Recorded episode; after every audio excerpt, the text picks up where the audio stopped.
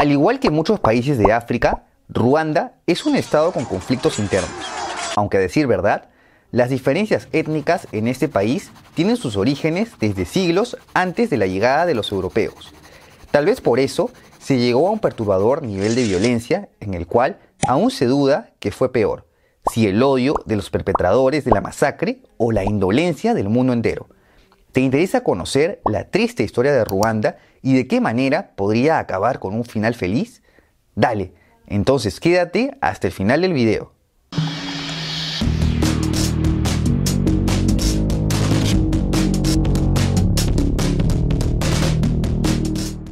Primero, nociones de geografía.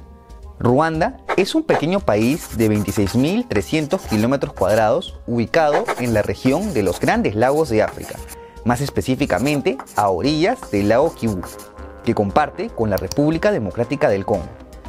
Por esto, a pesar de su mediterraneidad y de estar rodeado de un paisaje montañoso, es un país biodiverso y con muchas zonas fértiles. Asimismo, no muchas etnias llegaron a establecerse en este territorio durante la prehistoria. Se estima que los primeros humanos en llegar lo hicieron a partir del 8000 a.C. y que se dedicaron a la caza y recolección por varios siglos. Estos grupos humanos serían los ancestros de la etnia Twa, un pueblo pigmeo de África Central caracterizados por su baja estatura y considerados como los habitantes más antiguos tanto de Ruanda como de Burundi. Entre el 700 a.C. y 1500 después de Cristo, diversas poblaciones bantúes migrarían por toda la región. En el caso del territorio ruandés, llegaron las dos etnias que siguen siendo las principales en la actualidad, los Hutus y los Tutsis, quienes habrían expulsado a los Twa de los bosques hacia las montañas. Por tal motivo, hoy solo quedan unos 80.000 Twa, los cuales son una pequeña minoría en ambos países, a medida que su cultura y costumbre van quedando al borde de la desaparición. Las nuevas etnias bantúes de la región se fueron organizando en clanes, que posteriormente se convirtieron en pequeños reinos gobernados por un muami. Hasta el 1081, el legendario Gihanga funda el reino de Ruanda, introduciendo en su pueblo los elementos de las civilizaciones de los grandes lagos. Su existencia es descrita mediante la tradición oral por lo que está sujeta a controversia. Hacia el siglo XV, aproximadamente el 85% de la población del reino era de la etnia Hutu, mayoritariamente campesinos, mientras que la realeza y las clases sociales altas eran tutsis que representaban el otro 15%. Por tal motivo, la división entre ambos pueblos está basada más en una clase social que en la etnicidad, en vista que hablan el mismo idioma, el Kinyarwanda, y comparten un origen similar. El reino de Ruanda consiguió su máxima expansión durante el siglo XIX bajo el reinado de Kigeli IV, quien llegó a orillas del lago Kivu. Más que conquistas militares, Ruanda se expandía por medio de la migración y difusión de sus técnicas agrícolas en espacios mayoritariamente vacíos. Los nuevos pueblos fundados debían pagar tributo al Muami, quien era enaltecido como un ser semidivino. A pesar de las diferencias sociales, se piensa que las relaciones entre Hutus y Tutsis se mantuvieron pacíficas la mayor parte del tiempo. Esto porque hasta antes de la era colonial había la posibilidad de escalar socialmente. Un Hutu podía convertirse en un Tutsi si alcanzaba cierta riqueza y viceversa. Un Tutsi podía caer socialmente. Mientras tanto, en Europa, las grandes potencias acordaban el reparto de África en la Conferencia de Berlín. Sin embargo, el destino de la región de los Grandes Lagos no fue decidida hasta 1890 en una conferencia en Bruselas. Los reinos de Ruanda y Burundi fueron cedidos al imperio alemán a cambio de renunciar a sus reclamos en Uganda. Con esto, el primer europeo en explorar territorio ruandés fue Gustav Adolf von Gotzen, gobernador del África Oriental Alemana o actual Tanzania. Gotzen lideró una expedición entre 1893 y 1894 en donde se entrevistó con el Muami Kigeli IV. Con tan solo 2.500 soldados, los alemanes optaron por la negociación antes que la conquista, ofreciendo a los ruandeses su protección. Aunque la realeza Tutsi tenía opiniones divididas, Finalmente, no pusieron resistencia para la ocupación de Alemania, quienes anexaron el reino al África Oriental Alemana. Al pasar los años, los alemanes enviaron más fuerzas colonialistas y misioneros. Lo que comenzó como un protectorado terminó en una colonización. Asimismo, fueron exigiendo el pago de tributos a cambio de escaso o nulo progreso. A pesar de lo anterior, respetaron el modelo social de los ruandeses, además de apoyar al rey y a la jerarquía existente, influenciando así una mayor centralización del reino.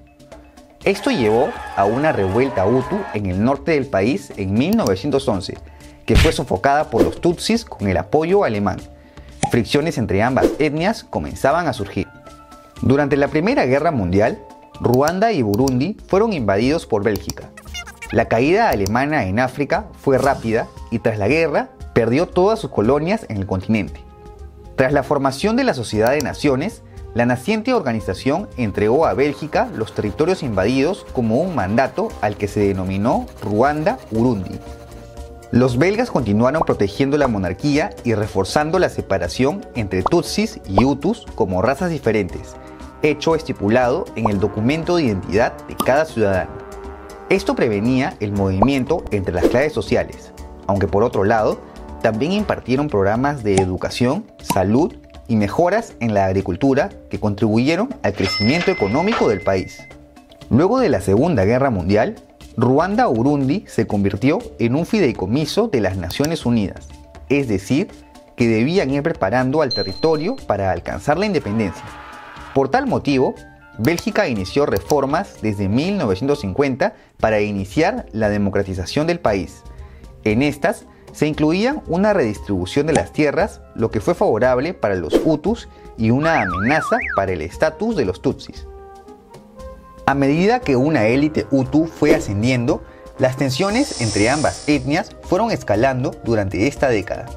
Mientras los Tutsis buscaban acelerar la independencia para permanecer en el poder, los Hutus, apoyados por la Iglesia, optaban por seguir con las reformas democráticas belgas. Claro, al ser una mayoría de más del 80%, tenían todas las de ganar. Las tensiones estallaron en 1959 durante la Revolución Ruandesa, en donde tras décadas de segregación, los Hutus procedieron con el asesinato y saqueo de las propiedades de los Tutsis. 330.000 de ellos se vieron forzados a huir a los países vecinos.